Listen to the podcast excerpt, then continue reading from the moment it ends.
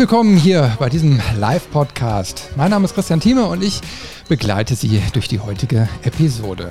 Metaverse, was ist das eigentlich? Dieser spannenden Frage gehen wir in der heutigen Folge einmal genau nach. Und das mache ich natürlich nicht alleine, sondern ich habe mir einen Experten eingeladen. Richard Hoffmann ist VR- und AR-Experte und Geschäftsführer der Area One GmbH aus Hannover. Er ist seit vielen Jahren in der Branche unterwegs und kennt dort alle Entwicklungen. Denn in seinem Unternehmen entwickelt er auch selbst spannende Anwendungen, die in Zukunft mehr und mehr in unserem Alltag Einzug halten könnten. Guten Abend, Richard. Ja, schönen guten Abend und vielen Dank für die Einladung. Du, bevor wir jetzt in die Diskussion einsteigen, werfen wir mal einen Blick in Wikipedia. Äh, wie beschreibt dieses Lexikon den Begriff? Denn das wird so die Definition sein, die die meisten von Ihnen da draußen vielleicht gegoogelt haben. Und da steht dann geschrieben, ein Metaversum oder Metaverse ist ein digitaler Raum, der durch das Zusammenwirken virtueller, erweiterter und physischer Realität entsteht. Hauptaspekt ist dabei, die verschiedenen Handlungsräume des Internets zu einer Wirklichkeit zu vereinigen. Das Konzept wird häufig mit einem starken Fokus auf virtuelle Sozietät beschrieben, eine zukünftige Iteration des Internets in Form persistenter, gemeinsam genutzter virtueller 3D-Räume, die zu einem wahrgenommenen virtuellen Universum verbunden sind. Solche sollen Individualisierung und alltägliche Aktivitäten in einem vergleichbaren Maße ermöglichen wie die physische Wirklichkeit. Richard, ich glaube, viele Hörer werden mit diesen Begrifflichkeiten nicht viel anfangen können. Ganz einfach, was ist ein Metaverse zum heutigen Zeitpunkt? Ja, das ist gar nicht so einfach zu beantworten, ehrlich gesagt. Ähm, ich versuche es trotzdem mal von den ganzen Dokumenten und äh, den Büchern, die ich gelesen habe in der letzten Zeit. Also auch aus meiner Sicht ist das ähm, ein virtueller Raum, der offene geschl oder geschlossene Räume darstellen kann, ähm, zum, zum Beispiel zum Lernen, zum Arbeiten, Spielen oder auch Socializen und einfach nur zum Spaß haben. Und das kann so aussehen, dass man, einige beschreiben das als digitalen Layer über unsere physikalische Welt zu, zu stülpen dass man so eine Art Augmenti Augmentierung hat, also eine Erweiterung ähm, mit zusätzlichen digitalen Informationen unsere Welt ähm, darstellen kann und, ähm, und mit weiteren Informationen versehen kann, wie man das ja vielleicht aus vielen einschlägigen Filmen kennt, äh, indem man so eine, so eine, so einfach so eine Brille aufsetzt und dann auf einmal äh, sehen, sieht man ganz, ähm, ganz bunte Bilder oder Informationstafeln um einen herum. Das ist dann die, sogenannte Aug Augmentierung oder auch ähm, Augmented Reality genannt. Kennt man vielleicht auch ähm, durch den Pokémon-Hype, der mal, damals äh, sich äh, ausgelöst wurde, durch diese Pokémon-Spiele auf dem Handy, in dem man durch diese Kamera durchschauen kann. Und der zweite Teil ist ähm, alles abge abgedeckte und abgegrenzte Räume, also die, die sogenannten VR oder Virtual Reality Brillen, die man ja auch schon seit jetzt zehn Jahren kaufen kann oder die sich auch im, in dem Markt befinden bei uns. Ähm, in, in, in vier verschiedenen Ländern. Da hat man die Möglichkeit, verschiedene virtuelle Räume zu besuchen miteinander und äh, miteinander zu interagieren.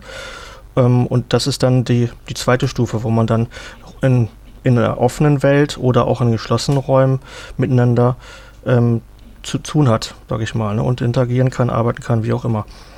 So, das hoffe ich reicht erstmal. es geht natürlich noch viel weiter, aber das sind so die, ich hoffe, in verständlicher Form, äh, wie ich das sehe und was ich so aus den dem ganzen äh, Literaturen herausgezogen habe. Wir versuchen das jetzt heute irgendwie mal so in 45 bis 60 Minuten kompakt zusammenzufassen. Und ich weiß, es ist ein sehr, sehr breites Spektrum. Deswegen versuchen wir gleich, äh, da so einzelne Facetten mal rauszuarbeiten. Ich habe natürlich äh, in Vorbereitung auf diese Sendung äh, auch so ein bisschen mich in der Zeit zurückversetzt gefühlt, wo es damals in den 2000ern Second Life äh, gab von den Linden Labs. Das war ja auch schon so eine Art Umsetzung, wo man in einer Welt sich bewegt hat mit einem Avatar. Den habe ich aber mit Tastatur und Maus gesteuert äh, und auf dem Bildschirm mir das Ganze angeguckt und konnte da dann durch ja, Räume, Welten mich auch teleportieren oder auch frei bewegen. Ne? Ähm, ist das so ein Ansatz, den Meta, also Facebook, äh, da jetzt forciert? Kann man sich das ungefähr so vorstellen? Genau, also es ist so eine, äh, also ich habe jetzt persönlich äh, Second Life nie gespielt. Ich war nie so äh, damals so sozial. Äh, für mich war das nicht so spannend, aber ähm, es ist es ist halt eine Erweiterung oder eine logische Erweiterung, die jetzt Facebook da auch ähm, durchführt, wenn sie schon ihre VR-Brillen äh, an den Mann bringen wollen, also die Virtual Reality-Brillen wie die, ähm, die Meta ähm, Quest ähm, zum Beispiel oder Meta Oculus Quest, unter dem auch bekannt ist unter dem Namen Oculus Brillen, ähm, die ähm, verkaufen sich ja relativ gut, leider noch nicht in Deutschland, das soll aber jetzt sich demnächst auch ändern. Und ähm, da braucht man natürlich gewisse Plattformen, wo man sich auch äh, wieder treffen kann. Also was man ja bei Facebook kennt, ähm, man macht das ja auch, man, man connectet sich, man verbindet sich und sieht, was der andere so macht. Das gleiche ähm, kann man dann erweitern mit diesen, diesen drei ähm, Apps oder Anwendungen, die es da gibt von, von Meta. Das eine ist äh, Horizon Worlds. Das ist ähm, im Grunde eine große offene Welt, in der man sich auch kreativ austoben kann, Sachen selber erstellen kann zum, zum gewissen Teil. Sieht alles ein bisschen ja nicht also low poly also nicht so nicht so äh, fotorealistisch aus aber ähm, gut genug, um, um da äh, doch äh, sich, sich ähm, auch zusammen auszutoben oder zu treffen und äh, zusammen zu ähm, Spaß zu haben. Wie, eine, wie einen großen Jahrmarkt, wenn man so will, oder einen Themenpark, äh, könnte man sich das vorstellen. Und das natürlich mit Freunden aus, aus aller Welt, die man kennt, oder auch neuen Leuten, die man kennenlernen möchte. Und ähm, man hat dann so ein Avatar, nennt sich das, also ein, eine äh, virtuelle Repräsentation seines eigenen Körpers, den man natürlich nicht äh, anderweitig überführen kann, kann aber dann mit den Händen winken zum Beispiel und, und äh, auch, auch die Kopfbewegungen werden dort sozusagen projiziert mit, dem, mit, dem v, mit der VR-Brille. Und dann gibt es aber noch zwei weitere, es gibt die Events, ähm, Horizon Events äh, von, äh, von Meta. Da kann man dann Partys feiern das, und, und Events ähm, managen und, ähm, und Leute einladen äh, für alle möglichen Events, also auch ähm. Konzerte sind so geplant. Leider sind diese beiden äh, Anwendungen noch nicht in Europa erhältlich, zumindest nicht nach dem letzten Stand. Das Einzige, was es aber jetzt im Moment gibt, ist Horizon äh, Workrooms mhm. in Beta-Fassung. Das heißt, man kann sich in einem ähm, geschlossenen Raum ähm, treffen, um zu, zum, zusammenzuarbeiten oder auch ähm, Präsentationen durchzuführen. Das ist eher, zielt eher auf die ähm, arbeitende Bevölkerung ab, sage ich mal. Die, äh, denen ist vielleicht Zoom oder sind Zoom-Calls oder Video-Calls nicht, ähm, nicht gut oder effizient genug und dann kann man sich wirklich in diesen Räumlichkeiten um einen Tisch herum zum Beispiel versammeln mit seinem Avatar und äh, ich habe das auch schon gemacht, habe sozusagen Präsentationen ähm, mit PowerPoint-Slides dort gezeigt und ähm, das ist auch ein sehr ähm, effektiver Weg. Man kann auch dann auf der Tafel schreiben. Also im Grunde wie ein virtueller ähm, Klassenraum oder ein virtueller Arbeitsraum oder ein Meetingraum besser gesagt, in dem man dann sich ähm, aus, äh, da habe ich auch mit, mit Kunden oder mit, äh, mit anderen Kollegen aus der ganzen Welt kann man sich da treffen, ohne dass man mhm. im selben Raum sein muss. Aber durch diese Immersion, diese Präsenz, die man nur in, in, in Virtual Reality darstellen kann und auch erleben kann, ist das eine ganz andere, äh, andere ja, Erfahrung oder auch ein Gefühl, dass man damit ähm, erlebt, als wenn man jetzt äh, nur vor einem flachen Bildschirm mit Leuten äh, mit einer Webcam da zusammen interagiert. Mhm. Wir hatten gerade eine genau. Wortmeldung gehabt, äh, die ist jetzt aber schon wieder zurückgezogen worden. An dieser Stelle vielleicht kurz der Hinweis, ähm, Fragen können wir am besten nachher nochmal klären, gerne irgendwie sammeln. Ich glaube, schreiben kann man sie leider nicht hier, äh, aber wir gehen auf jeden Fall, also wir versuchen darauf Fragen dann später einzugehen. Ja. Ähm, du hast es gerade beschrieben, es gibt jetzt so verschiedene Anwendungen. Also es ist im Endeffekt noch so eine Art Flickenteppich. Was mir noch nicht so ganz klar ist, äh, das habe ich so in den Artikeln, die bis jetzt geschrieben wurden, immer so wieder gesehen, dass Facebook sich oder Meta sich nicht als alleinigen Konzern sieht, so ein VR-Universum, Metaverse aufzubauen, sondern will, spricht immer irgendwie von einer Industrie, also mit Partnern, wie auch immer. Ähm, aber davon ist auch noch nicht so viel zu sehen. Kann, weißt du da schon, in welche Richtung sowas gehen könnte, wie man sich das vorstellt? Ja, also jeder versucht natürlich jetzt, ähm, ist so dieses sogenannte Metaverse Race, wie ich das nenne, also wie das Space Race damals, will jeder der Erste sein, der im Weltraum ist. Ähm, das ist, denke ich, auch so ähnlich hier zu verstehen. Es gibt nicht das einzige Metaverse ähm, wie man das vielleicht, äh, wie jeder das gern haben will. Also auch der Name Meta ähm, ist natürlich nur ein Markenname, aber ähm, natürlich hat Meta, Schrägstrich Facebook, die haben natürlich nicht die alleine äh, dominante Herrschaft über das, das äh, Metaverse an sich. Ähm, ist halt so ein äh, gerade wieder so ein Buzzword, das gern benutzt wird.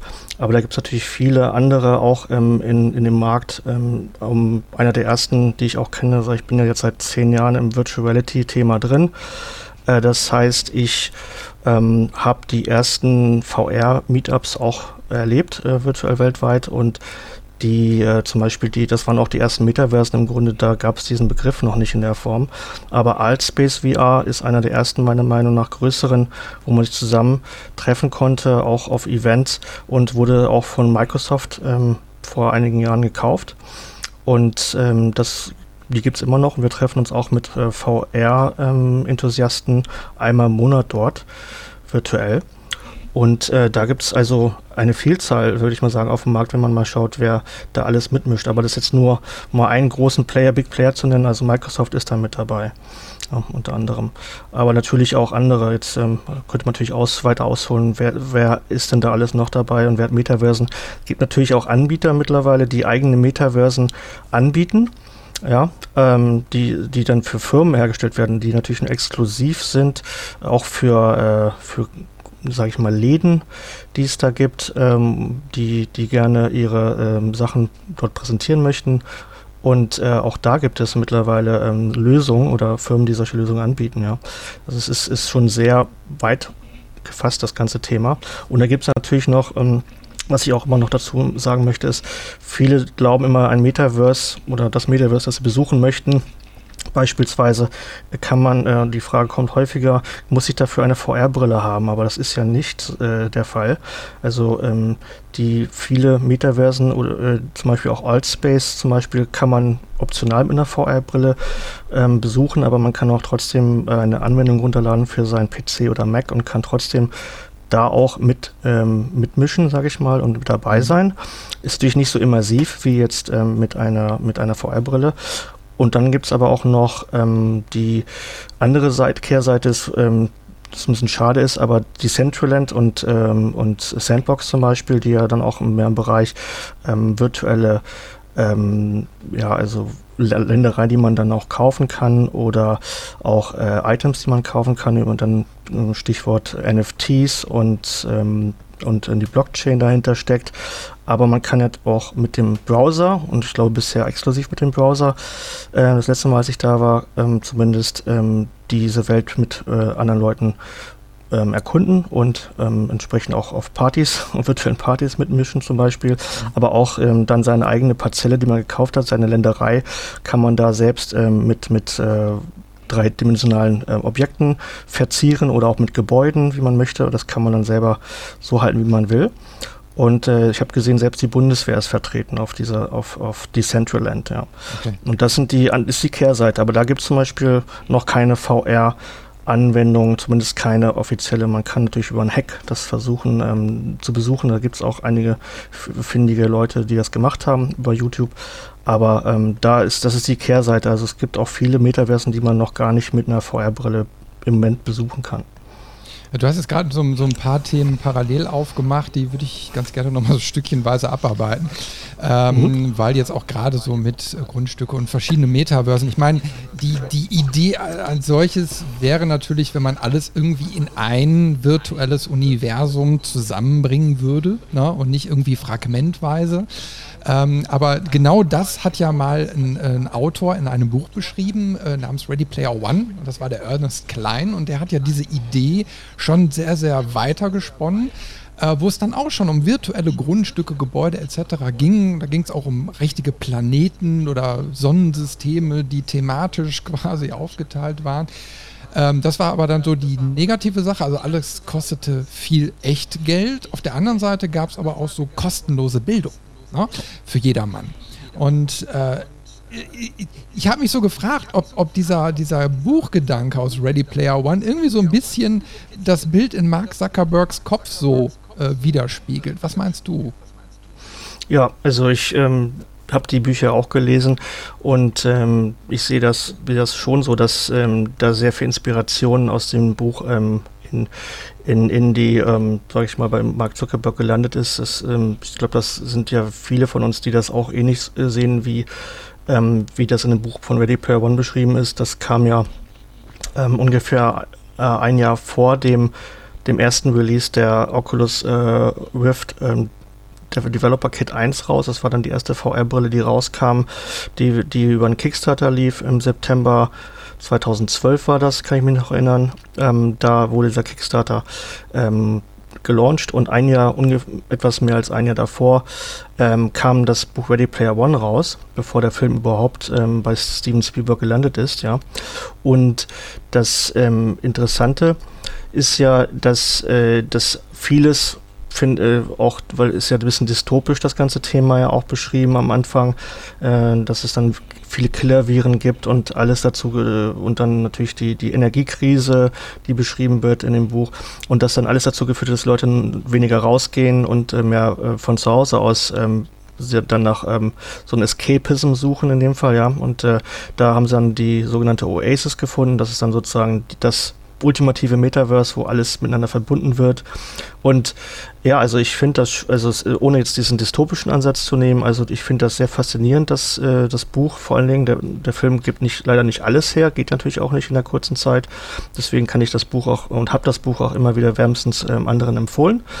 Und äh, das ähm, das ist so spannend, äh, das, was da alles beschrieben wird, wenn man das mal so aufdröselt, was wir, wo wir jetzt gerade stehen und was ähm, erschreckenderweise auch zum Teil ja schon ähm, wahr geworden ist.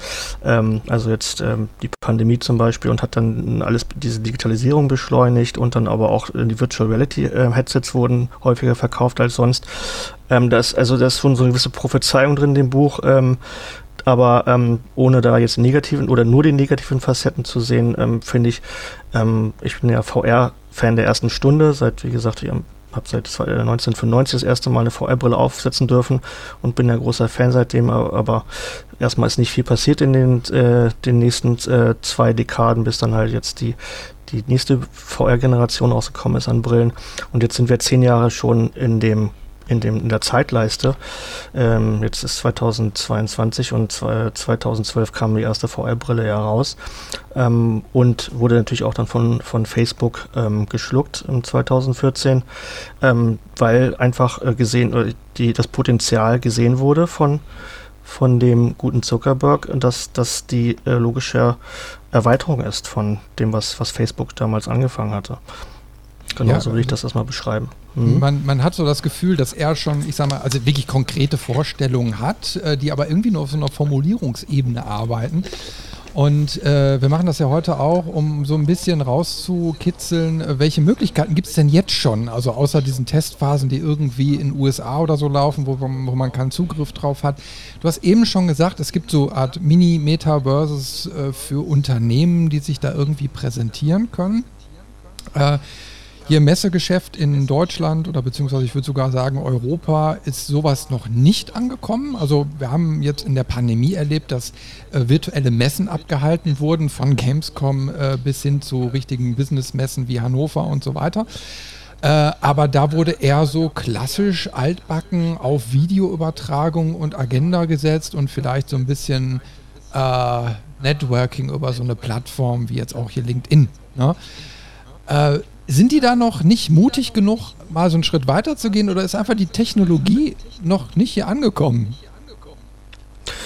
Ja, das ist eine gute Frage. Also ich bin ja schon äh, jetzt länger auch in, in, sagen wir mal, solchen virtuellen äh, Expos äh, unterwegs, die es ja auch gibt wo man sich dann treffen kann. Ähm, die sind also zum Beispiel äh, Venue 3D, fällt mir da jetzt ein, da bin ich auch häufiger unterwegs und da gibt es auch, ähm, da gab es jetzt äh, auch ähm, Mitte des Monats, äh, äh diesen Monats ein äh, eine Expo zu dem Thema Metaverse und ähm, alles drumherum. Und dann waren auch viele Sprecher dabei und das alles ähm, dann auch in diesem Space einer, einer Mini also wenn man so will, Metaverse äh, für, für ähm, jetzt Unternehmer, die sich äh, vernetzen wollten. Ähm, das ist eher so ein, kommt aus Amerika, ist auch eher in Nord- und äh, Nordamerika und Südamerika bekannt, dieses Thema. Und das, ähm, das ist schon sehr spannend, dass das eigentlich schon funktioniert. Und wir haben auch einen Standort, einen virtuellen, wo die Leute sich dann über unsere Produkte oder über unsere Services auch informieren können. Genau äh, so kann ich mich aber auch bei anderen äh, Ausstellern ähm, dort ähm, sozusagen wie in einer echten Expo oder einer echten ähm, Convention ähm, oder Messe dort um, mit meinem Avatar frei um äh, bewegen und ich kann auch sozusagen, je näher ich mit den Menschen dort ähm, komme, den Avataren in dem Fall, kann ich mit denen auch ähm, mit meinem Mikrofon mit denen sprechen und auch, ähm, wenn man weiter weggeht, dann wird es auch wieder leiser und so weiter. Und dann gibt es halt so einen Präsentationsbereich, in dem man dann ähm, seine, seine, ja, seine, seine PowerPoint-Präsentationen auch zeigen kann. Oder auch die haben auch teilweise Videochats, äh, die sie da einspielen. Also es ist ein sehr, spann sehr spannendes und sehr, ähm, denke ich mal, ein zukunftsweisender Bereich. Aber sehr, sehr nischig, also sehr, es ist halt noch eine Nische und ich glaube noch nicht so ganz in Europa angekommen. Ja. Also ich habe zwar noch andere virtuelle Events ähm, mitgemacht in in, äh, die über die deutsche Messe gelaufen sind, aber die waren jetzt noch nicht so virtuell, dass man mit einer VR-Brille da, da äh, mitmischen kann. Aber man konnte, kann sich mit äh, Venue 3D auch eine kleine Anwendung auf dem Mac oder auf dem, auf dem Windows-Rechner installieren und kann trotzdem ähm, mitmachen, ohne dass da die, die, Barriere da ist, dass man jetzt un unbedingt eine VR-Brille wie die Quest 2 zum Beispiel besitzen muss. Und das ist echt spannend, ähm, dass, dass das schon geht, aber viele das noch nicht wissen. Und ich, ich, ich ähm, empfehle es auch allen wärmstens in der, in der Business, im Business-Bereich, dass, es, dass sie sich dann auch dort auf dieser äh, Meetup mal registrieren und dann auch einmal vorbeischauen. Hört das war nur ein Fall, Teil von vielen. Hört sich schon mal auf genau. jeden Fall sehr spannend an, aber ja. du sagtest ja auch gerade, äh, ist irgendwie in Europa noch nicht so angekommen. Äh, du kennst dich ja international aus. Ist das Thema VR in anderen Ländern, ist, hat es eine andere Wahrnehmung, beziehungsweise haben die Leute da mehr Lust auf diese Technologie? Ich denke schon, aber es ist natürlich ein Problem, das wir gerade noch haben, ist äh, die, äh, dass diese VR-Brillen, also jetzt haben wir das, ähm, die, die Quest 2 ist ungefähr zwei Jahre auf dem Markt. Ähm, und die und Meta hatte das Problem gehabt, dass sie ähm, damals, und es ist noch länger als zwei Jahre her, glaube ich, ähm, durch diese Kartellamtbestimmung äh, in Deutschland äh, die Quest nicht verkaufen durften oder wollten, weil es halt diese Probleme gab. Also ich kenne die ganzen Details jetzt nicht so, ähm, da muss man mal, mal sich nochmal erkundigen, aber letztendlich äh, das Resultat war, dass die, äh, die Quest 2 nicht in, in Deutschland vertrieben wurde. Man, also man musste sie aus, man kann sie aber aus dem, aus dem Ausland besorgen. Äh, Amazon äh, Frankreich zum Beispiel machen viele, bestellen die viele ähm, rüber.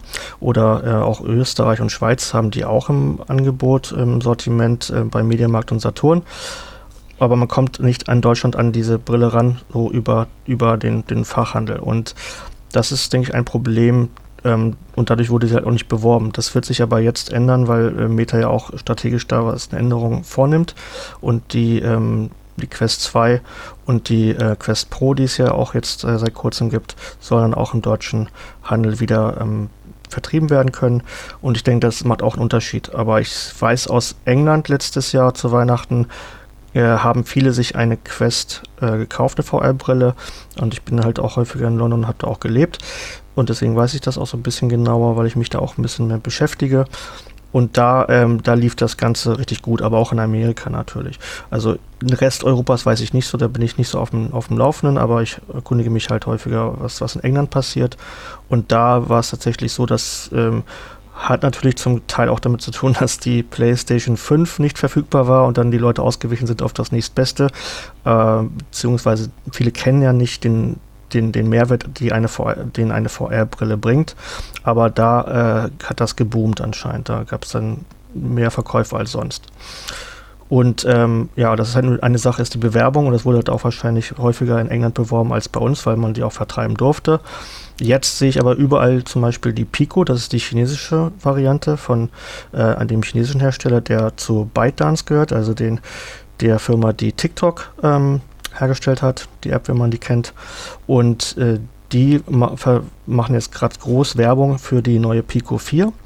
Und die ist auch noch ne, auch ein, ein guter ähm, und vor allen Dingen ernstzunehmender Gegner, wenn es um, wenn man die vergleicht mit der mit der äh, Meta Quest 2 ähm, da, da sind viele Features, sind teilweise sogar um äh, etwas besser.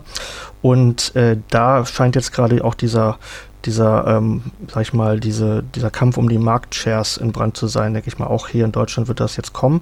Denke ich mal, jetzt zum Weihnachtsgeschäft will bestimmt Meta auch nochmal ein paar äh, VR-Brillen verkaufen, auch in Deutschland, jetzt wo sie es wieder dürfen ähm, oder das so gedreht haben, dass es machbar ist. Und das wird nochmal spannend werden jetzt zum Weihnachtsgeschäft. Und dann äh, kann man auch ein bisschen mehr sagen, wie, wie das hier auch läuft mit, äh, mit den VR-Brillen und der, der Marktsituation. Ne? Weil das, das war ja, vorher kannte man da keinen richtigen Vergleich schaffen, weil, weil es halt ähm, von, von sich aus nicht möglich war, die zu, so zu bekommen, ja, die VR-Brille.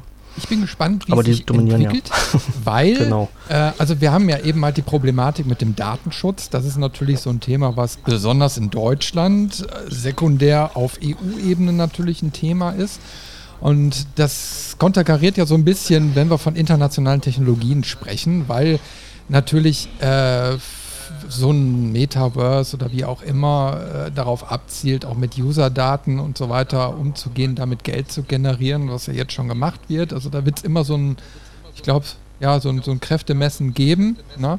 äh, wo man mal schauen muss, wie sich da Politik und Wirtschaft äh, irgendwie einpendeln. Ne? Ähm, was ich auch spannend fand, ich habe gesehen, das sind immer so Kleinigkeiten, die man so mitkriegt. Auf dem asiatischen Markt gibt es eine Welle an an Gadgets, die sich um VR-Peripherie irgendwie bewegt. Ähm, unter anderem äh, Zusatzgeschichten, also Mikrofone, die man in den Mund nimmt.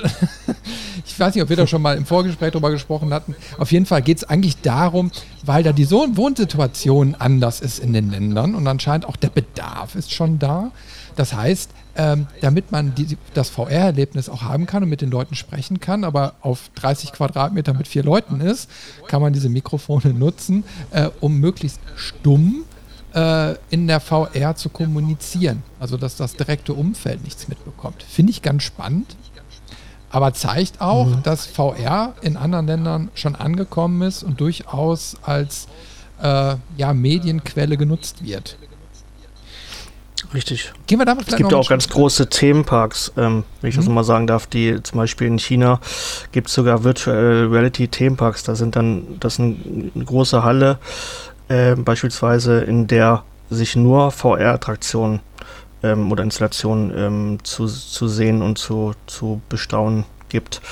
Und äh, das finde ich schon sehr spannend. Also wir haben das in der in der Größe, in der Form noch gar nicht. Also es gibt kleinere Arkaden, aber so groß, es gibt jetzt glaube ich eine große, die es ähm, von Hologate gibt, die, die mittlerweile auch ähm, besuch, die man besuchen kann in Deutschland. Aber sonst ist das ja auch noch nicht so angekommen, ja, genau, an der ja. Stelle. Vielleicht an der Stelle nochmal eben so ein bisschen äh, mal nachgefragt. Also die VR-Headsets haben ja jetzt auch ein paar Nachteile. Also Motion Sickness ist ein Thema, habe ich persönlich auch. Ne? Also habe ich direkt sofort gemerkt. Mhm. Ähm, ist das so ein Punkt, wo die Technologie quasi durch körperliches Empfinden ausgebremst wird? Oder meinst du, da gibt es Lösungsansätze für die Zukunft? Ja, das ist ein Thema, äh, da schreibe ich auch gerade ähm, einen kleinen Guide drüber, um da auch für Leute, die jetzt neu in dem in der Thematik sind, ähm, die heranzuführen, dass dann auch die Sachen, so gut es geht, richtig gemacht werden und auch für die Entwickler, dass die, da ähm, die richtigen ja, die richtigen Anwendungen geschrieben werden und auch bestimmte Sachen berücksichtigt werden. Und das Thema ist natürlich nach wie vor ähm, relevant. Es, äh, ich habe festgestellt, ähm, es gibt da so ein paar ähm, Faktoren, die da auch eine Rolle spielen bei, bei dem ganzen Thema Motion Sickness. Also äh, das hat angefangen von, was für eine Anwendung ist es überhaupt, was sieht man dort. Äh, was man tunlichst vermeiden soll, ist, dass man den Benutzer den Kopf sozusagen ähm, steuert und nicht der Benutzer selber. Ja, da geht schon los. Also man soll einfach, äh, der Benutzer darf sich umschauen ähm, in der virtuellen Welt, aber so man, was man sonst in anderen Anwendungen kennt, dass man dann einfach mal den Kopf nimmt und dann durch die durch durch ein, eine Straße oder so führt, ja, da wird den Leuten definitiv schlecht. Also das ist, glaube ich, unabhängig davon, äh, ob man da ähm, etwas sensibler ist oder nicht. Aber klar gibt es äh, da auch eine gewisse ähm, Leute, sind die reagieren sensibler auf auf auf kleinere Geschichten. Vieles ist dann aber auch ähm, ein Problem der Hardware zum Teil oder wie die Software äh, geschrieben wurde und wie performant die Software ist. Sprich, ähm, wenn die äh, Refresh-Rate, also die, die, ähm, die, ähm, die Wiederholrate zu gering ist, der, der, wie, wie oft das Bild sich wiederholt und, und, und äh, erneuert. Ähm, das ist ja wie bei, wenn, wenn man so diese Daumenkinos sieht, man hat diese Stop-Motion-Daumenkinos mit weniger Bildern und dann mit mehr Bildern, also mit den Frames pro, pro Sekunde. Auch bei Filmen ist das so. Äh, je höher die ist, desto besser und angenehmer ist das, ist die Erfahrung. Und bei VR gibt es ja gewisse Guidelines, dass man sagt 60, 90 oder idealerweise 120 Frames pro Sekunde, ja, dass man äh, das hochfährt und natürlich mit äh, besserer Hardware auch kompensieren kann, wenn die Software jetzt etwas, sage ich mal, anspruchsvoller ist und mehr äh, Rechenpower benötigt, dann ähm, muss man das eben mit, mit der Hardware dem entgegenwirken. Und auch die Auflösung ist ein großer Faktor, habe ich jetzt festgestellt, bei neueren Brillen, die wir jetzt letzte Woche getestet haben, von, von Pimax zum Beispiel, die machen gerade eine Roadshow durch Europa und zeigen ihre neuen hochauflösenden ähm, VR-Brillen. Und da spielt das auch, ähm, also da kenne ich keinen, der da Motion Sickness bekommen hat, obwohl wir davon ausgegangen werden bei, bei den Tests mit äh, Autorennspielen zum Beispiel kommt das häufiger vor, ähm, Flugsimulatoren eventuell auch, aber da hat keiner von den Probanden, mit denen ich gesprochen habe, irgendwelche Motion Sickness ähm, ähm, Probleme geäußert. Und natürlich, was, was auch dazu führt, ist, dass sie einen guten Gaming-Rechner hatten, also mit einer äh, richtig guten Grafikkarte der, der, ähm, der äh, GeForce ähm, 4090, das natürlich auch dazu beiträgt, dass, dass die, die ähm, Framerate natürlich ganz nach oben äh, geschraubt werden kann und dadurch ähm, die Motion Sickness äh, minimiert oder ganz ausgeschlossen wird. Ne? Also das muss man auch an jedem vor sich testen. Ne? Das ist schon sehr spannend, das Aber Thema. Das sind natürlich sehr teure Anforderungen auch an die Hardware.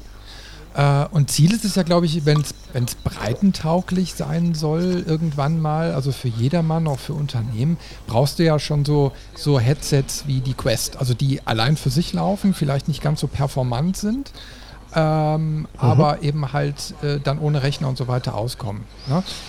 Äh, genau. Aber wie, wie, wie, wie siehst du das? Ähm, ich meine, die Quest ist ja sehr stark subventioniert ja, also die wird quasi günstiger als der Produktionspreis angeboten, um sie einfach zu verbreiten. Und ja, okay, man weiß einfach über Facebook nutzt die Daten um für Marketingzwecke. Ja, das ist ja auch ein bisschen ein Problem im Moment.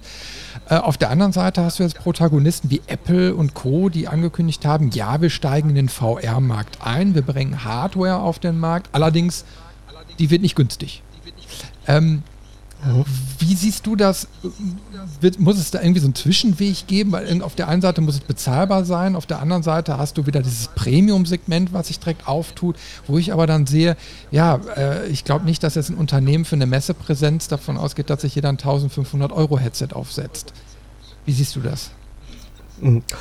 Genau, also das also ich habe da nicht den direkten Einblick, was ähm, bei Meta oder Co. passiert mit den, mit den Daten und wie die dann weiter vertrieben wird. Es gibt da so, ähm, habe ich mal auch gelesen, ähm, dass man meint, dass, dass da, dadurch, dass jetzt zum Beispiel Meta die Quest äh, auch um, ist es vor kurzem, der Preis wurde um 100 Euro ähm, erhöht.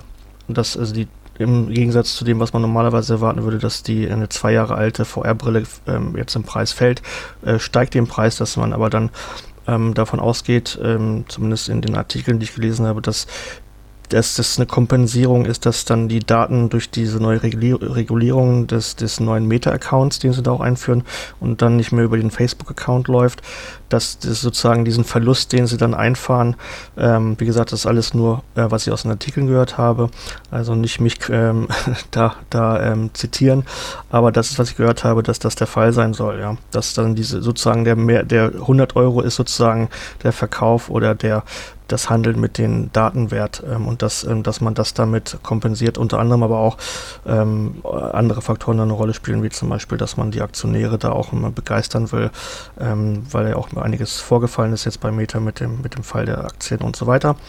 Und ähm, das ist ähm, so ein Teil. Wo da die, die Wahrheit steckt, das ist natürlich ein anderes Thema. Kann ich halt auch nicht direkt reinschauen bei dem Unternehmen. Aber ich denke mal, Fakt ist, dass ja auch ähm, mit unseren Handys, ähm, Android und, äh, und Co., Alexa, werden, werden immer Daten irgendwo ja auch gehandelt. Und da haben wir auch keinen direkten Einfluss drauf. Das ist ja auch ein Grund, warum die ähm, decentralized, ähm, sage ich mal, Apps oder auch jetzt ähm, die, die Hoffnung ist bei diesem neuen äh, Blockchain-System, dass man da mehr Kontrolle hat über seine, seine Daten und in Zukunft vielleicht sogar entscheiden kann, was mit denen passiert. Mhm. Genau. Also schwieriges Thema, aber äh, ja, ja, ähm, also ich, ich fand das so interessant. Wir, wir genau. sehen es ja momentan bei Amazon, äh, da ging es ja jetzt letzten Tage durch die Medien, dass eben halt Alexa nicht gerade gewinnbringend war, weil sie die gleiche Praxis gefahren haben, also dass sie im Endeffekt mhm. vergünstigte Spracheingabesachen da verkauft haben, um den Markt zu penetrieren. Äh, haben aber auf einmal jetzt gemerkt, hey, äh, der Return of, of Invest passiert eben halt nicht, weil über Alexa niemand kauft. Also das passiert dann immer noch herkömmlich übers, übers Web. Deswegen wäre so meine Befürchtung eben halt auch, dass die, die Refinanzierung bei VR-Entwicklung, äh, beziehungsweise bei der VR-Hardware im Metaversum hinterher nicht den gewünschten Effekt hat, weil die Leute eben halt nicht gewillt sind, sich ich sag mal, viele Sachen zu kaufen. Ich weiß es nicht. Ist jetzt in die, in die Glaskugel mhm. geschaut und äh, ich glaube, mhm. da muss man auch die internationalen Märkte jetzt äh, wirklich berücksichtigen. Ich glaube, Deutschland ist ein völlig anderer Markt als USA oder Japan und die kann man nun mal nicht in eine Waagschale legen und generell agieren genau aber solche Unternehmen international. Genau, so sieht das äh, auch aus und ähm, da, da muss man halt auch die verschiedenen ähm, länderspezifischen oder auch ähm, kontinent, kontinentspezifischen ähm, Rechte sich anschauen im Bereich äh, ja, der, der Privacy und ähm, Data Protection und so weiter. Und äh, deswegen sind ja auch, ähm, denke ich mal, sind wir auch ein bisschen gehemmt gerade mit äh, der DSGVO. Ähm, Konformität, das immer alles einzuhalten. Ähm, da hatten wir jetzt auch Projekte, die wir jetzt erstmal pausiert haben, um zu, abzuwarten und zu schauen, was da jetzt passiert oder was, was wir dürfen, was wir nicht dürfen. Und wir hatten jetzt Projekte mit äh, Kunden aus Amerika gehabt, da die, die interessiert das gar nicht. Ja. Die, muss, die können einfach äh, munter weiter ähm, innovativ sein und müssen sich dann nicht so stark um diese ganzen Thematiken kümmern. Klar gibt es da auch ähm, Regulierung, aber im anderen Bereich, als, als es bei uns ist. Also das ist, ist, ist äh, nach wie vor ein, ein Thema, ja. Mhm. Gehen wir nochmal einen Schritt weiter. Wir hatten ja vorhin schon mal über äh, Anwendungen gesprochen, die jetzt für, für Unternehmen interessant sind. Ähm, hast du da eine Idee, also jetzt mal über Messepräsentationen oder so hinausgehend, was äh, für in den kommenden Jahren für Unternehmen relevant sein wird im Bereich VR und AR? Also wir sehen so einen Trend bei den Kunden, mit denen wir zu tun haben, im Bereich äh, Training ähm, oder auch Collaboration mit äh, virtuellen ähm, Arbeitszimmern zum Beispiel oder auch ähm, im Lernzimmer. Ähm, das ist sehr stark ausgeprägt. Die, da, da haben wir eine große Nachfrage. Wie gesagt, Conventions, Expos oder auch äh, teilweise äh, witzigerweise globale äh, Firmenfeiern. Da hatten wir auch schon mal was mitgemacht. Ähm, dass das alles Themen sind, die, glaube ich, in Zukunft auch ähm, mehr oder mehr Nachfrage oder da wird es mehr Nachfrage geben zu dem Thema. Ähm, und das wird auch ein bisschen verschwimmen mit dem, denke ich, was, was wir jetzt haben, dass Leute dann eine VR-Brille haben, wie jetzt ein Handy und dann ähm, oder demnächst auch eine leichtgewichtigere Brille, das kommt jetzt auch alles, wie gesagt, in, in naher Zukunft, dass, dass es dann etwas verschwimmt und ähm, man dann häufiger auch mal ähm, dieser, äh, entweder wird die dann von, von einem Business gesponsert oder dann, man kauft die auch über, wie gesagt, da hatten wir gerade das Thema gehabt, dass man ähm, über, über einen Vertrag, wie man sein Handy normal über monatliche Gebühren ähm, dann über so eine Subscription besorgt, dann die VR-Brille dazu bekommt. Das haben wir auch gesehen letztes Jahr. Ähm, in Deutschland und Spanien gab es von Vodafone das erste Mal eine AR-Brille im Bundle mit einem Handy. Ähm, die haben wir uns auch geholt von Unreal, um zu sehen, wie, wie gut die funktioniert mit den Kombinationen ähm, der, des Handys dazu. auch nicht viel teurer im, im Vergleich, wenn man mal den Monatsbeitrag sieht. Und ich glaube, dass ähm, das wird dann da auch darüber subventioniert werden. Und ähm, ob das nun jetzt von Firmen getragen wird oder auch ähm, dann sprich über den normalen Weg, ähm, dass man, dass Leute ganz normal ein, ein Add-on haben zu ihrer, zu ihrem Handy und das dann irgendwann mal ähm, kippt, dass, dass, dass die Brille und den, dass Leute den Mehrwert dieser Brillen sehen und ähm, das Handy dann als ähm, nur noch ähm, in der Hosentasche landet, ähm, in, in vielen Fällen als, als ähm, Prozessoreinheit oder ähnliches. Ähm, da könnt, das könnte ich mir gut vorstellen, dass es in diese Richtung geht. Wie gesagt, das ist aus der Erfahrung, die wir den letzten Jahren gesammelt haben und die Erfahrung, die wir mit den neuen äh, leichtgewichtigen VR-Brillen gesammelt haben, jetzt in, auch in diesem Jahr. Gut, das ist ein Thema. Ähm, und das kann natürlich dann noch äh, aus, sich weiter ausweiten, aber ähm, denke mal, Training ist sehr stark verbreitet. Da haben wir viele Anfragen, aber auch äh, schon einige Projekte mit Kunden durchgeführt und ähm, auch international und ähm, zum Beispiel Gastronomie ist auch ein großes Thema, dass man die Leute entsprechend ausbildet, bevor man die auf den Kunden loslässt, wie man das äh, auch machen würde, wenn man jemanden ähm, ausbildet, der ein ein Passagierjet fliegt, ja, den lässt man ja auch nicht sofort ähm, in ein Passagierjet äh, mit, äh, voll mit Passagieren äh, losfliegen, sondern es gibt dann eine äh, gewisse Anzahl von, von ähm, Flugstunden, die man mitmachen muss, bevor man, äh, und das im Simulator vor allen Dingen, in, in einem gesicherten oder geschützten Raum ähm, oder so eine Safe Zone und dann kann man, wenn man genug Stunden hat, auf der Flugstunden dann erst äh, mit dem richtigen Flieger losfliegen. Ja. Und so ähnlich sehe ich den Trend auch schon seit längerer Zeit mit den VR-Brillen. Ähm, und der Trainingbereich ist da ein sehr gutes Beispiel, wo das auch schon seit mehreren Jahren gut klappt. Finde ich genau. total spannend. Also ich kenne eine äh, sehr, sehr gute VR-Anwendung aus dem Bereich der Schweißtechnik, äh, wo es einen Schweißsimulator gibt äh, in einem Schulungszentrum. Äh, da hat man auch eine, äh, eine VR-Brille auf, ein komplettes Kit und ähm, hat aber einen, einen Dummy, also man kann sich vorstellen, äh, dass man da ein Schweißwerkstück hat. Und man hat auch einen Brenner in der Hand. Und diese ganze Kombination aus echtem Werkzeug und der VR-Brille, also da sind ja auch diese Kameras drin, da wird dann genau das Objekt getrackt.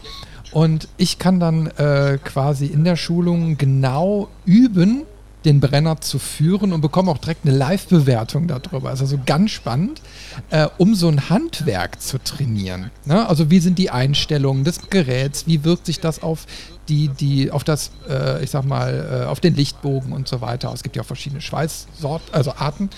Ähm, und das haben die da sehr gut umgesetzt und die Leute sind echt begeistert von dieser VR-Praxisanwendung. Ne? Und äh, eine Leitanwendung habe ich, kenne ich aus dem Maschinen- und Anlagenbau, wo es dann Apps gibt im Moment, ne, wo, wenn ein Anlagenfehler auftritt, dass man die App auf dem Handy hat, da ist dann die Kundennummer hinterlegt, also die Firma weiß dann direkt, also der Hersteller, äh, okay, ist mein Kunde mit einem Supportvertrag ähm, und dann kann der Techniker, der am anderen Ende irgendwo sitzt, äh, kann sich quasi in die Handykamera so einklinken und kann dann sagen, so, jetzt bitte öffnen Sie mal die Wartungsklappe 7, äh, schauen wir da mal rein. Ne? Kann eine Fehlerdiagnose mhm. auf Distanz geben. Und äh, das könnte man natürlich auch wunderbar in VR oder so weiterspinnen oder natürlich auch Reparatur an größeren Anlagen, die vor Ort durchgeführt werden. Wenn man sagt, okay, die sind so hochspezifisch, dass ich einfach die, die ich sag mal, die Original-Cut-Daten nehme äh, und die quasi in so eine Art Support-Anwendung äh, einpflege und genau dem Techniker sagen kann, hey, wenn der und der Fehler auftritt, dann schau dir mal das und das an. Ne? Also da gibt es sehr, genau. sehr spannende Anwendungsfelder. Richtig, genau. Ich erinnere mich noch, als, äh, als es noch die CeBIT gab, äh, auf einer der letzten CeBIT-Events, ähm, ähm, also die, die CeBIT ist so eine Computerfachmesse, ähm, die es in Hannover eine lange Zeit gab, ähm, ja, wo ich auch legendär. immer bin, weil es für mich, genau, für einige legendär, für einige unbekannt, äh, ist mir auch äh, schockierenderweise auch im internationalen Bereich äh, vorgekommen, dass einige Leute es gar nicht kennen, aber andere Leute wiederum schon, auch in Amerika und England.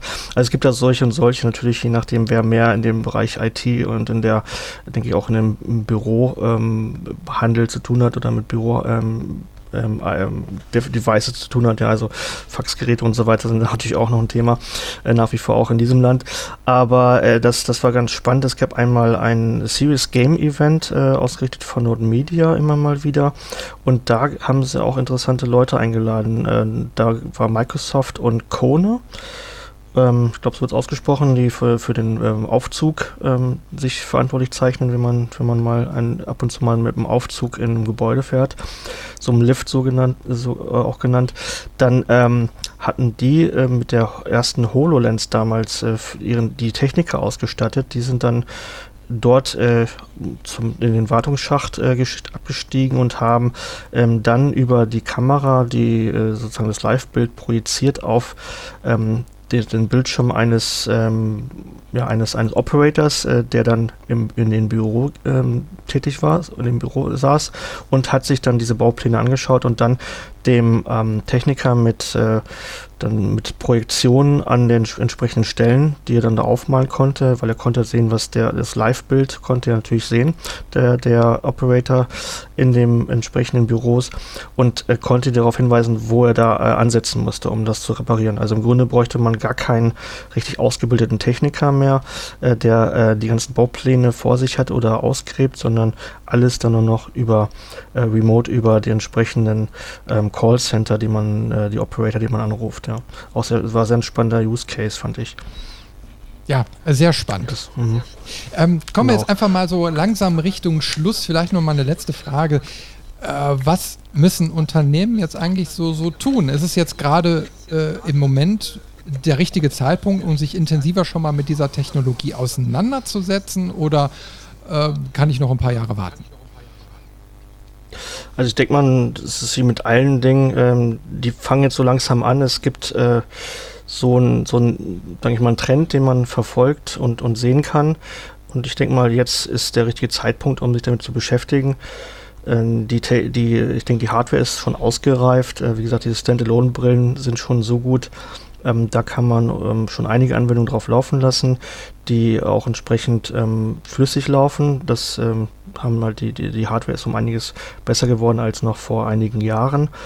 Ähm, und wenn man sich auch im Thema Ausbildung oder Training oder auch äh, Learning-Bereich ähm, dann auch vielleicht ähm, dann beschäftigen möchte, denke ich mal, äh, oder auch erstmal so ein Gefühl der bekommt, was, was sind die Vorteile jetzt zum Thema Metaverse, aber auch jetzt in Kombination mit VR-Brillen.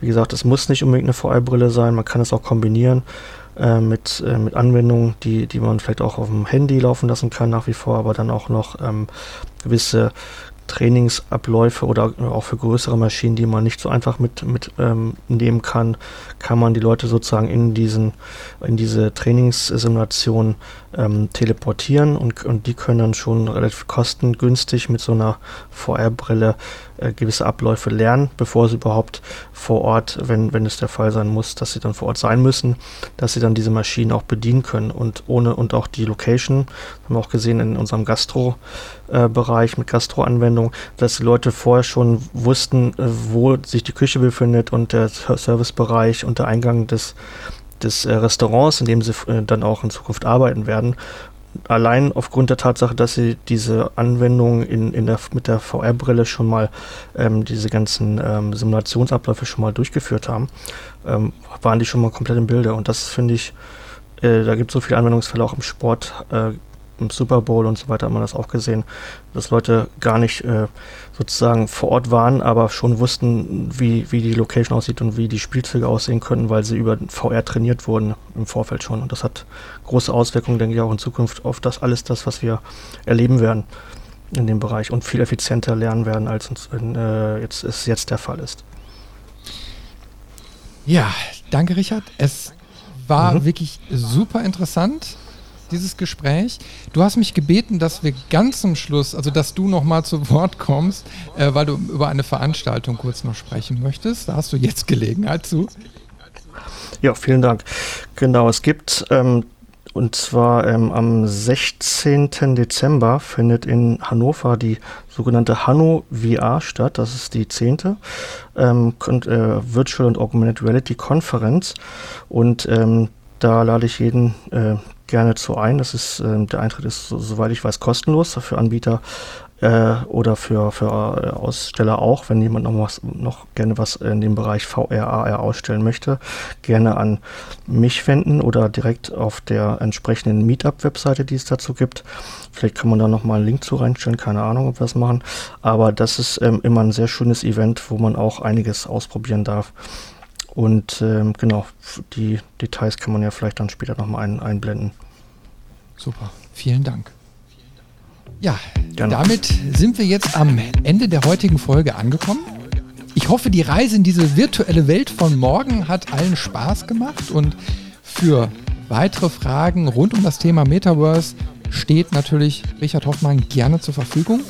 Mail reicht oder einfach über LinkedIn anschreiben. Wir verlinken alles in den Show Notes und dann bleibt mir an dieser Stelle eigentlich nur zu sagen, vielen Dank fürs Einschalten und bis zum nächsten Mal.